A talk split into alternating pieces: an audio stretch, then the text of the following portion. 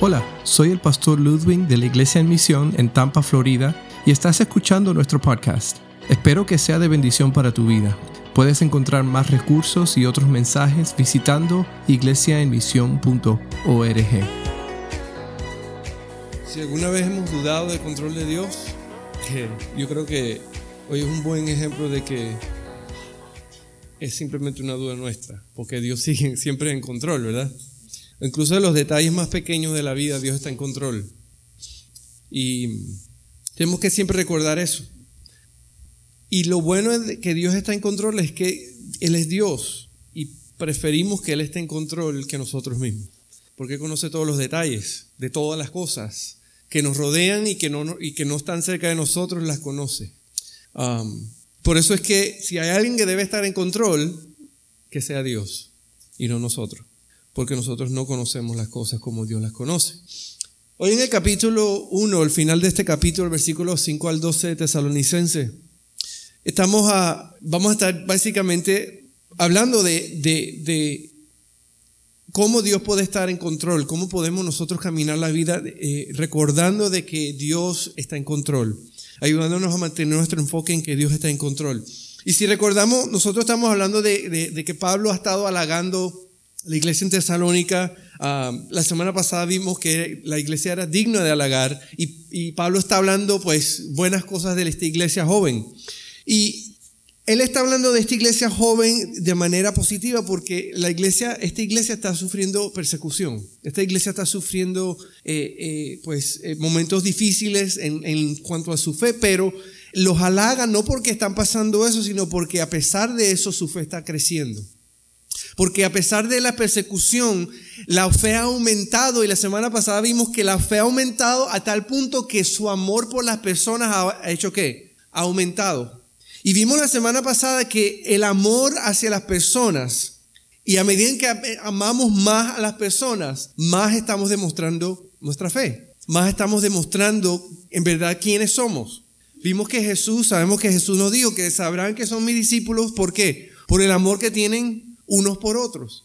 So, el amor, lo hemos visto, es uno de los mandamientos, de manera que Jesús resumió lo que era eh, eh, eh, seguir los mandamientos. Él lo resumió.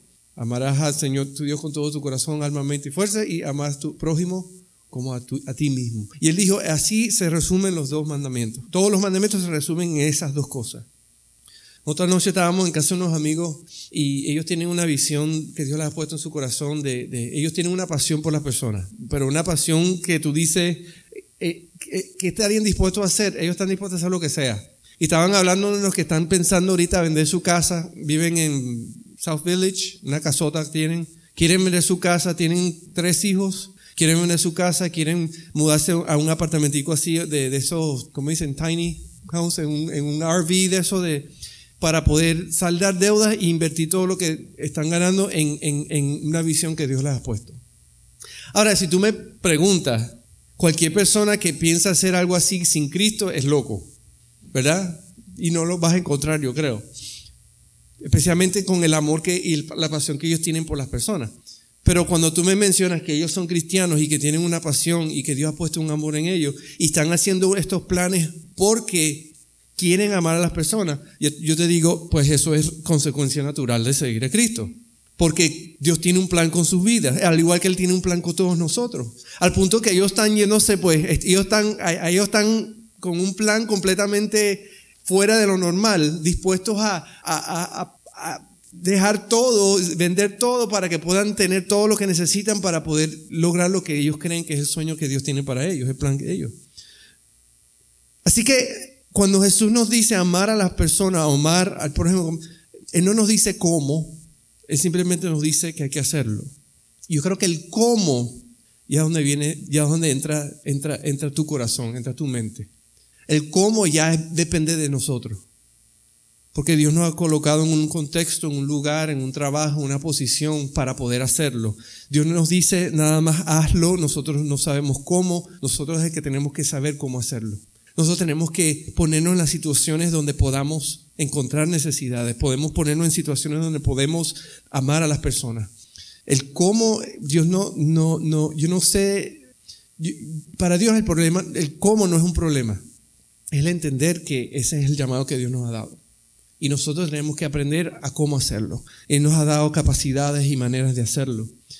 Esta gente está, es su manera, amando a las personas, aun cuando están en un contexto donde las personas están en contra de ellos.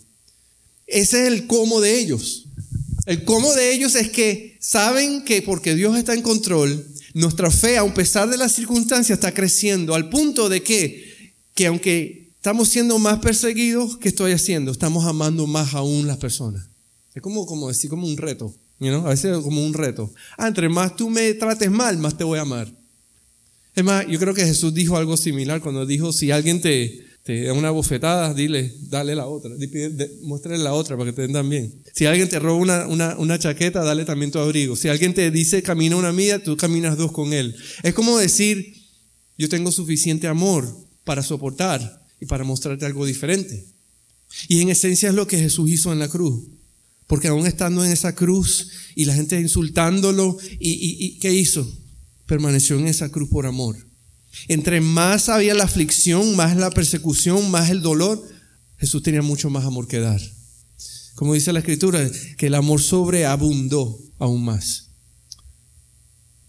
Entonces, la evidencia en que la fe había crecido, en que le había amor, es que, es que ellos dejaban que Dios los dirigiera a pesar de las circunstancias.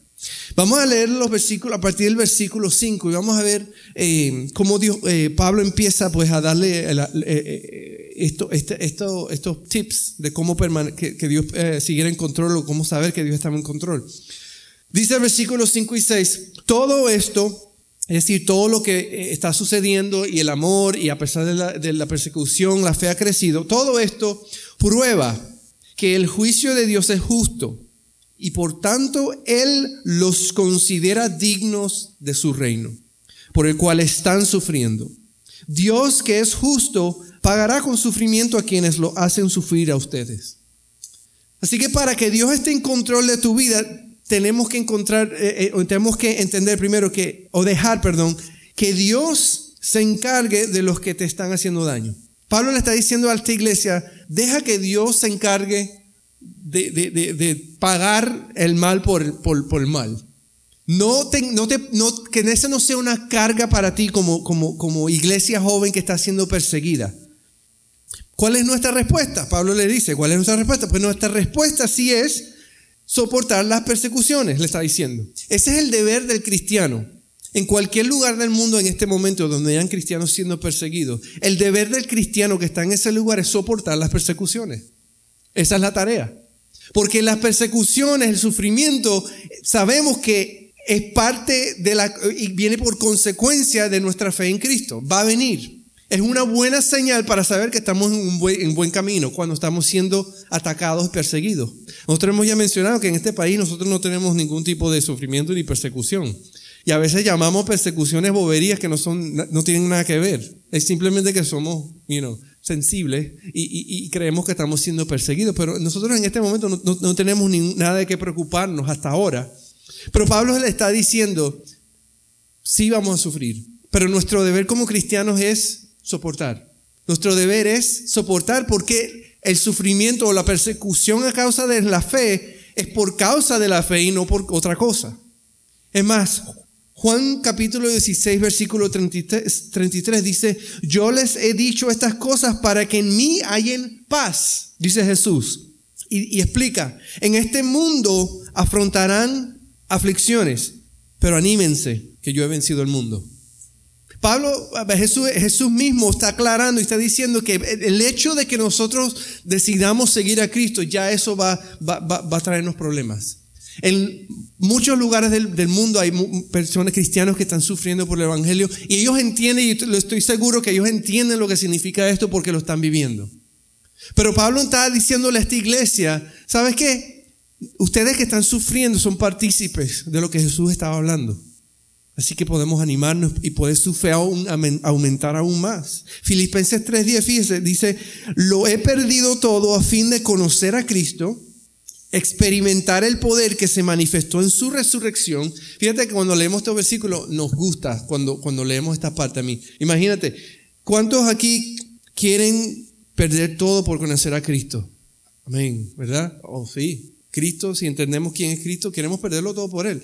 ¿Cuántos aquí quieren experimentar el poder que se manifestó en su resurrección? Todo el mundo, ¿verdad? ¿Yo? ¿Quién no quiere experimentar el poder que se manifestó en la resurrección?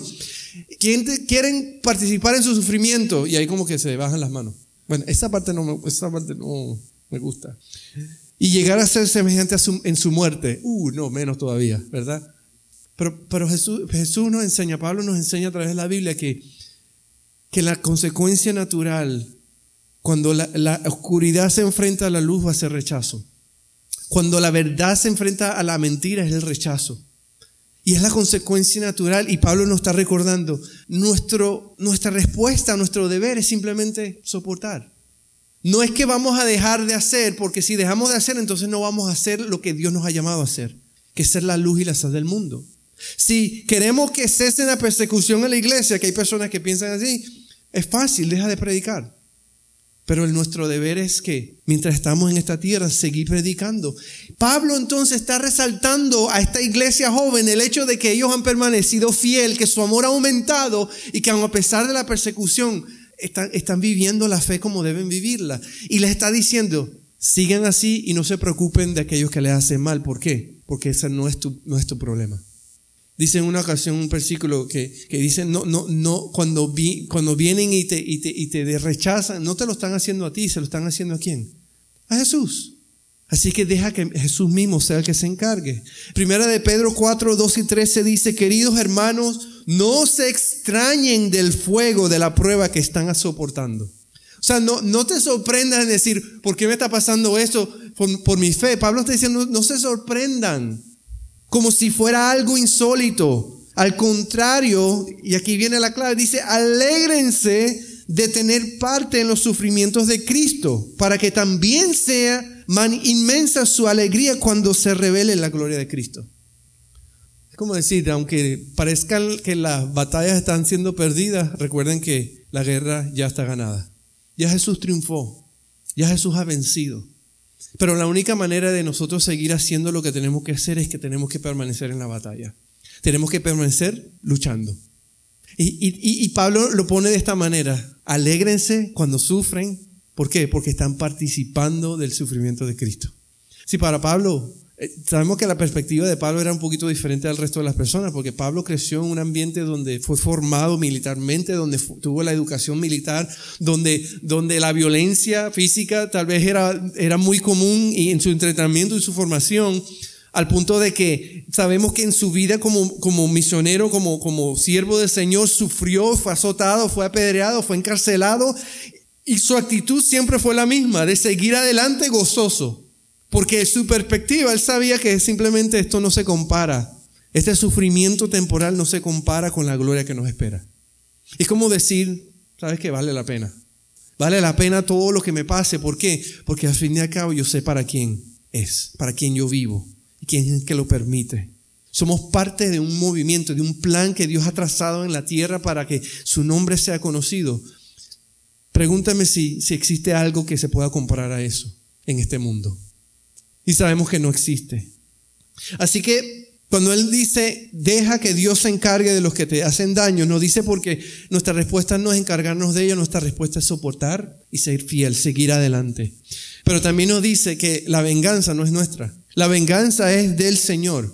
¿Ustedes se acuerdan del famoso Gandhi? Gandhi dijo una vez, ojo por ojo y el mundo acabará ciego. El Señor dice en su palabra, mía es la venganza que dice, cuando nosotros dejamos que Dios se encargue, dice la Biblia que dice que ascuas de fuego amontonarán sobre las cabezas de aquellas personas. Porque no es problema nuestro, es problema de Dios cuando las cosas van en esa dirección. Algo que hay seguro en la vida, nos, dice la Escritura, es que van a venir las aflicciones. Van a venir las enfermedades, van a venir los dolores. En, en muchos casos, en casos ajenos tal vez, van a venir las persecuciones. Es, es parte de la vida. Ahora, pero hay algo que tenemos que aclarar. Hay una diferencia entre las injusticias y las persecuciones. Estamos llamados a soportar las persecuciones fielmente, sin dudar y sin, y sin cuestionar a Dios. Pero hay otra cosa que se llaman injusticias en la vida. En cuanto a las injusticias, sí tenemos que hacer qué? Levantarnos, si podemos hablar, si debemos luchar para que se haga justicia. Porque hay cosas que son, son dos cosas diferentes. Yo lo veo de esta manera. Si alguna vez alguien viene contra mí o contra mi familia por su fe, es deber nuestro soportar. Porque puede ser una persecución por la fe, por lo que creo. Pero si alguna vez alguien quiere por, por malicia hacer daño a mi familia, es mi deber qué? Protegerlos, como tenga que hacerlo, porque ya es una injusticia. Y como padre, mi deber es que cuidar y proteger a mi familia. Pero si se trata de, cuestiones de fe, estamos llamados a qué? A soportar. Es así de sencillo. Entonces tenemos que dejar que Dios se encargue de lo que nos hace daño, Pablo está diciendo. Deja, sigue viviendo en tu fe, sigue caminando, sigue avanzando, sigue haciendo lo que tienes que hacer, porque la venganza del Señor. Deja que el Señor, cuando venga en su gloria, Él va a juzgar a la tierra. ¿Ok? Sigue diciendo tesalonicense, versículo 7, y a ustedes que sufren les dará descanso. Lo mismo que a nosotros. Esto sucederá cuando el Señor Jesús se manifieste desde el cielo entre llamas de fuego con sus poderosos ángeles para castigar a los que no reconocen a Dios ni obedecen el Evangelio de nuestro Señor Jesús. Ellos sufrirán el castigo de la destrucción eterna, lejos de la presencia del Señor y de la majestad de su poder. So, primero nos dice, deja que Dios se encargue de esas personas, pero también nos dice que Él dará descanso. Ahora, interesante porque aquí es, Pablo es bien claro, porque el mismo, mismo, es tan claro que Él se incluye. Él dice, él dice, ustedes que sufren les dará descanso, lo mismo que a nosotros. Esto sucederá cuando el Señor se manifieste desde el cielo en llamas de fuego. ¿Quiénes van a tener descanso? Romanos 8, 17 dice, y si somos hijos, somos herederos, herederos de Dios y coherederos con Cristo, pues si ahora sufrimos con Él, también tendremos parte con Él en su gloria. Pablo está diciéndole, ahora teniendo entendido que vamos a sufrir, que va a haber sufrimiento y todo lo demás, entienda que va a venir el día en que cuando Cristo venga, vamos a descansar. Vamos a, ya esto va a cesar, va a terminar y vamos a poder descansar. ¿Quiénes van a descansar? Los hijos van a tener descanso. Los hijos de Dios son los que van a tener descanso. Los hijos que por medio de Cristo, que han creído en Él, van a tener descanso. Los hijos sufren, pero van a descansar. Eso es lo que Pablo está diciendo. Van a cesar esas injusticias, van a cesar la maldad, va a cesar cuando Cristo venga. Fíjense que en, la primera carta vimos el énfasis que Pablo hizo con la segunda venida de Cristo, enseñándoles que Cristo va a venir, que Cristo va a venir, que, los, que van los que mueren van a resucitar. Esa garantía, poniendo nuestra esperanza en, en el hecho de que Cristo volverá. ¿sí? Ahora aquí, aquí está haciendo lo mismo, está diciendo, en cuanto al sufrimiento, cuando Cristo venga, ahí va a terminar el sufrimiento, ahí vamos a descansar de, esta vida dura en la cual estamos siendo eh, eh, todo momento agobiados por nuestra fe. Pero ¿cuándo sucede esto? Pues esto sucede cuando, cuando Jesús regrese. ¿Qué significa? Significa que mientras estemos vivos en esta tierra y no estemos en el cielo, puede existir la posibilidad de que habrá sufrimiento. Y específicamente habrá sufrimiento, ¿por qué? Por nuestra fe. So Pablo le dice, acuérdense el tema que nosotros hablamos hace tiempo de la eternidad. Este tiempo corto que tenemos aquí comparado a la eternidad es un tiempo donde existirá posiblemente ¿qué? Sufrimiento. Pero en el momento que Cristo venga, ¿qué va a venir? Descanso para el resto de la eternidad. So, mantener nuestra mirada en el cielo es clave. Mantener nuestra mirada como la expectativa de que Jesús va a regresar. Y como decían en la carta anterior, mantente atento. ¿Por qué? Porque Jesús va a venir como quién? Como un ladrón en la noche. Cada día tenemos que tener nuestra esperanza puesta, en otras palabras, ¿en qué? En las cosas de arriba. No mirar aquí a la hora, sino mirar en el hecho de que Jesús va a regresar. Así que lo que esté pasando hoy día, lo que esté sucediendo por medio de nuestra fe o las injusticias, o las cosas que estén pasando, pues simplemente recuerda que siempre serán temporales. Y Cristo viene. Y cuando Él venga, ya podamos descansar. ¿Y qué va a hacer Jesús? Pues Jesús vendrá a castigar los que, los que no son hijos. Y esto debe crear en nosotros ese sentido, ese pesar por aquellas personas que todavía no conocen. Porque no hay ni idea, no tienen ni la idea mínima de que cuando Cristo venga ya no habrá oportunidad. Cuando Cristo venga ya no habrá oportunidad de creer. Cuando Cristo regrese ya ese es el fin. Jesús nos da aquí y el ahora para creer. Nos da el aquí y el ahora para proclamarlo, para hablar de Él, para dar ejemplo de Él, para sufrir por Él, para vivir por Él. Pero en el momento que Jesús venga, es cuando Él va entonces a separar y va a juzgar el mundo. Y el castigo, el peor castigo que tú te puedas imaginar, no se compara con lo que va a suceder en ese momento. Porque la Biblia dice que en ese momento aquellos que no son hijos, los que no han creído, van a estar separados eternamente de Dios. La semana pasada en la clase de escuela dominical eh, eh, hablábamos de, esa parte de, lo que es el cielo. Y, que alguien dijo, el cielo es qué? Es donde Dios está. So, donde Dios no esté, pues esa es lo que la Biblia habla a través de, todo, de toda la historia, que es la separación eterna de Dios. Eso es lo que es el infierno. Cuando Dios no está ahí, cuando Dios no está presente. Y la Biblia dice que ese es el castigo más severo que las personas van a recibir por haber rechazado a Jesucristo. Por haber rechazado un unigénito de Dios, van a estar separados eternamente de Dios. Así que tenemos que nosotros dejar que Dios nos dé descanso.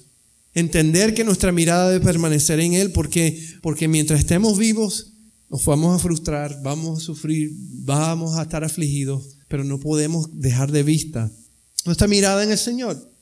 Siempre recuerdo los ejemplos de estos corredores, que especialmente los que corrían lejos. Yo me acuerdo que cuando yo estaba en high school, eh, yo corría y me acuerdo que, que, una de las cosas que nos ayudaban siempre a terminar era que mirar a la meta. ¿Cuánto me falta? ¿Cuánto me falta? ¿Cuánto me falta? Porque eso es lo que nos motivaba a, a seguir corriendo un paso más. Pero sabemos que cuando los que han corrido, los que corrían antes en su vida anterior, este, siempre llegaba ese momento cuando especialmente eran distancias largas que empezaban los dolores. Empezaba el, los, dolores del vaso, ¿no? Y, y, es como que si tú no paras, el cuerpo te dice, la mente dice, si no paras, te vas a morir. El muro, el muro. Estamos en ese momento, exacto. El muro ya es tu mente, tienes que, convencerte de que sí puede. ¿Sí? Pero ¿qué pasa? Estamos en ese momento de dolor, de sufrimiento corriendo y lo primero que queremos hacer es qué? Es parar, descansar, respirar. Y a veces yo decía, bueno, déjame parar tres segundos para... ¿Verdad? Y, a veces lo hacía, me ponía a caminar rápido, se me bajaba y empezaba a correr oh, y, otra vez me volvía. ¿sí? O se cansaban las piernas, ya estaban pesadas, ya no quería. Pero ¿qué es lo que nos ayudaba a mantenernos? ¿Sabéis que falta menos? Falta menos, falta poco, ya casi. La meta, siempre la meta es lo que nos permite continuar. Pero si nosotros dejamos de pensar en la meta, si dejamos pensar en que falta poco, pues es donde nos frustramos, ahí es donde queremos caminar, ahí es donde queremos rendirnos. ¿sí? Y, y Pablo, Pablo, Pablo ve que este grupo de Tesalónica tienen su mirada y les mantiene fresca la idea de, la, de, esa meta. Jesús va a regresar.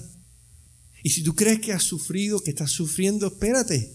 Sigue adelante. ¿Por qué? Porque sí vale la pena. La gloria que nos espera vale la pena. Las mujeres que han dado parto natural saben que tienen alguna buena idea de lo que significa eso. Que en ese momento que les toca pujar y que tienen los dolores que ustedes nunca han sentido en su vida, y quieren decir, ya, sácamelo, córtamelo, lo que sea, tápame, inyectame, méteme droga, lo que sea, ¿verdad? Pero ¿qué tienes que hacer si no nos sucede? ¿Qué tienes que hacer? Tienes que empujar. Pero, pero lo interesante como Dios lo ha hecho de que cuando sale ese bebé, como que todo se olvida. Y cargas tu bebé en tu brazo, todo se olvida. El dolor ya es cosa del pasado. Sí, Pablo nos está diciendo, mantén tu mirada en las cosas de arriba. Mantén tu mirada porque Cristo va a regresar. Lo peor que pueda pasar es que nos toque 30, 40, 20 años más en esta vida. 60, EJ, 60. Eso es lo peor, que sigamos aquí en la lucha, en la carrera.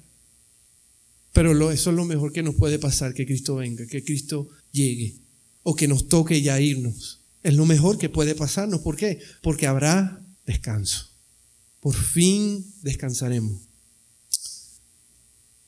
Dice el versículo 10, el día en que venga para ser glorificado, por medio de sus santos y admirado por todos los que hayan creído, entre los cuales están ustedes, porque creyeron el testimonio que les dimos.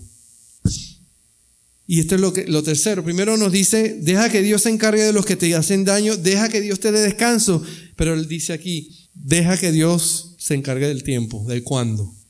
¿Sí? Nosotros nos cuesta esperar las cosas. Nosotros vivimos un tiempo ahora donde todo es instantáneo. ¿Quieres comer? Vete a McDonald's, pasa por el drive-thru y si se tardan más de seis minutos, ya te angustia, ¿verdad? ¿Sí? Si estás en la ventana esperando por la... Ya pagaste, estás en la segunda ventana y se están tardando mucho y no abren la ventana, te angustias, ¿verdad? Porque estamos tan programados ahora a tener todo ya. ¿Sí? ¿Quieres enviarle dinero a alguien? Clic un botón, se lo manda instantáneo al otro lado del mundo. ¿Quieres llamar a alguien? Agarra el teléfono, llámalo instantáneamente. ¿Sí? Vamos a, a mí me, me, me frustra mucho ir a, a, los, a, los, médicos porque cuando nos meten en un cuarto, ay Dios mío, me, me frustro, ¿sí? Cuarto y uno está, entonces esperas en la sala y a veces yo me emociono porque llego y como a los tres minutos me llaman, oh, vamos a la, a la sala y me meten en el cuarto, clic y ahí me tienen ahí 20 minutos. Pero queremos todo instantáneo, ¿verdad? Nos cuesta esperar y queremos todo ya. ¿Sí? Queremos, eh, por ejemplo, las noticias. Algo sucede en, en, en Europa y nos enteramos en, al momento. Breaking news, bla. ¿Sí? No sé si escucharon de la noticia del, del, de la gandola que encontraron 39 personas muertas en la gandola en Europa por tráfico humano. Parece.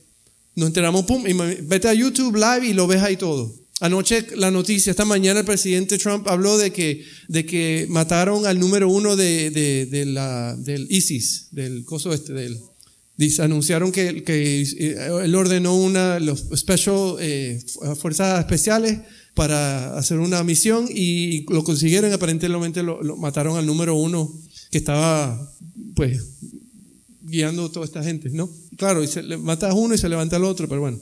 Pero inmediatamente, nos enteramos, ¿por qué? Porque este es el mundo en el que vivimos, el mundo instantáneo. El problema es que, que Jesús no viene de manera instantánea. Jesús, es más, Jesús ha decidido que Él va a venir. Una de las indicaciones es cuando todo el mundo tenga oportunidad de escuchar, pero, pero la Biblia dice que ni siquiera, ni siquiera Dios, los ángeles, nadie sabe el tiempo ni la hora. Y dice eh, Pablo en el capítulo, en el libro anterior, la carta anterior, de que Él vendrá como ladrón en la noche. Nosotros no, no, no, no, no sabemos lo que sí sabemos que viene.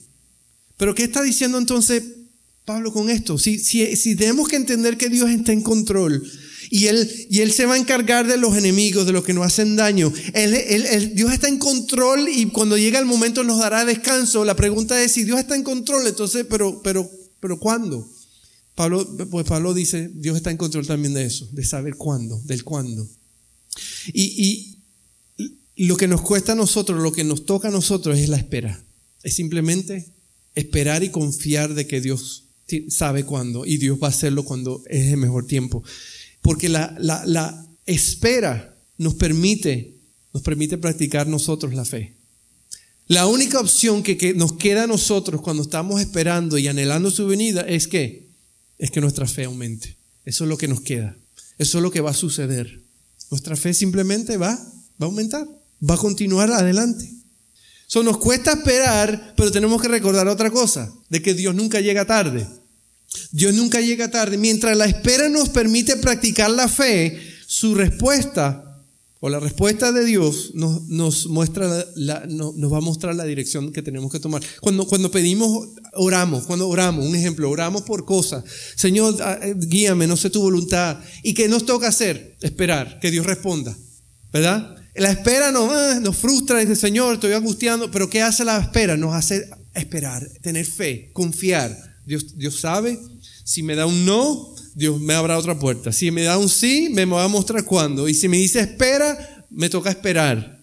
Sin embargo, ¿qué sabemos? Que entonces la espera me va a ayudar a practicar la fe, pero cuando Dios responde, ¿qué me permite hacer eso? Me da dirección. Cuando Dios me abre una puerta, ya sé que tengo que pasar por ahí. Cuando Dios me cierra una puerta, ya sé que no debo pasar por ahí, que es por otro lado. Y cuando no me abre nada y no me dice nada, ¿qué me dice? Mi dirección es en este momento esperar, esperar en Él, en su voluntad. Y aunque, aunque nos gusta siempre como que adelantarnos a Dios a veces, Dios a veces nos dice espera. Y cuando queremos empezar a hacer cosas, Dios dice espera. Porque no es el tiempo, porque la fe tiene que crecer, tiene que aumentar. La verdad es que Dios nunca llega tarde. La verdad es que sus respuestas nunca llegan tarde. El problema es nuestro, que queremos todo ya. La pregunta te hago, ¿alguna vez Dios ha llegado tarde a tu vida? ¿Alguna vez Dios ha llegado tarde? Tú dices, no, llegaste tarde, Dios. ¿Qué, le vas a decir? Dios, llegaste tarde, hubiera llegado hace cinco minutos. ¿Verdad que nunca llega tarde? Dios siempre llega en el momento preciso.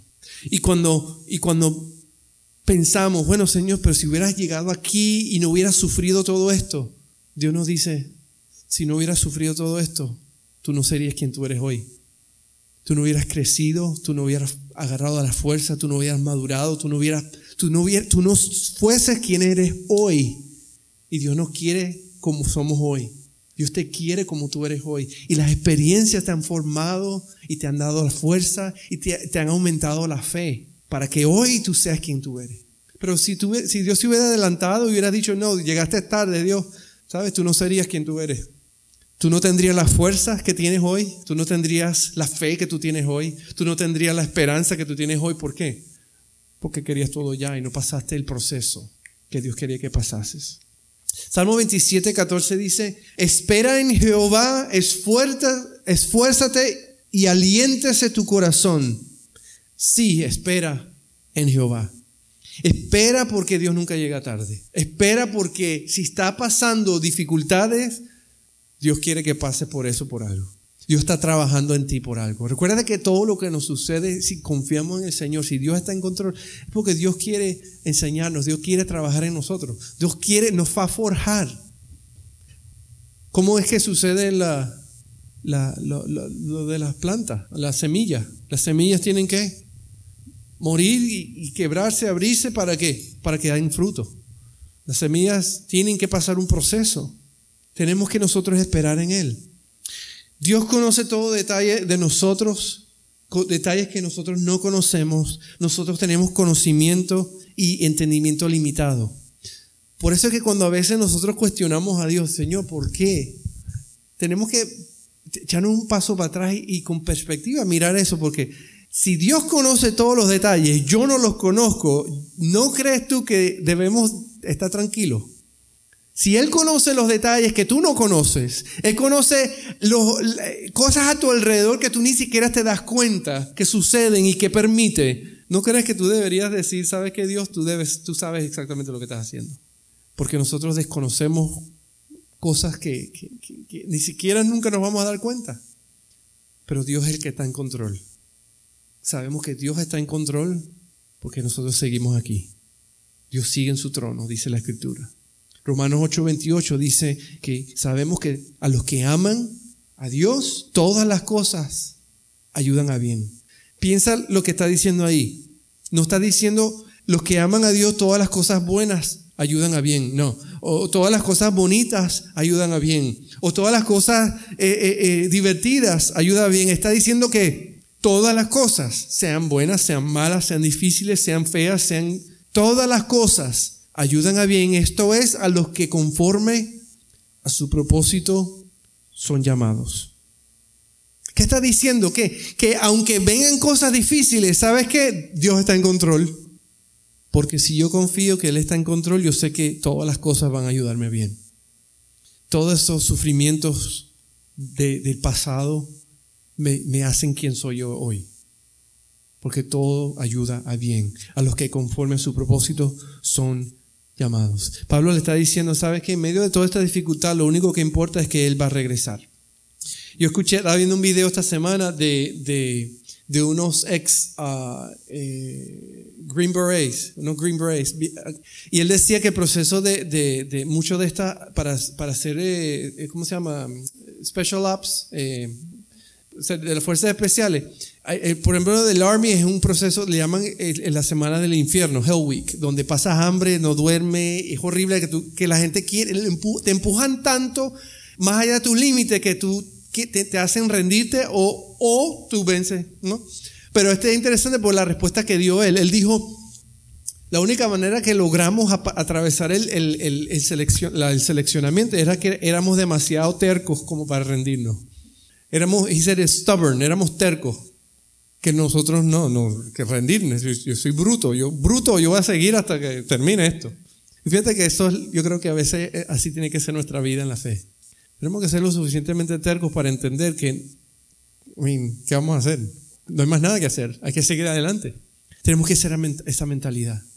Yo creo que el que la tenía era Pablo. Él era terco. Lo apedreaban. Cualquiera de nosotros que hace, no, chapo, me voy de aquí. No, se pedraba, se limpiaba el polvo y seguía predicando.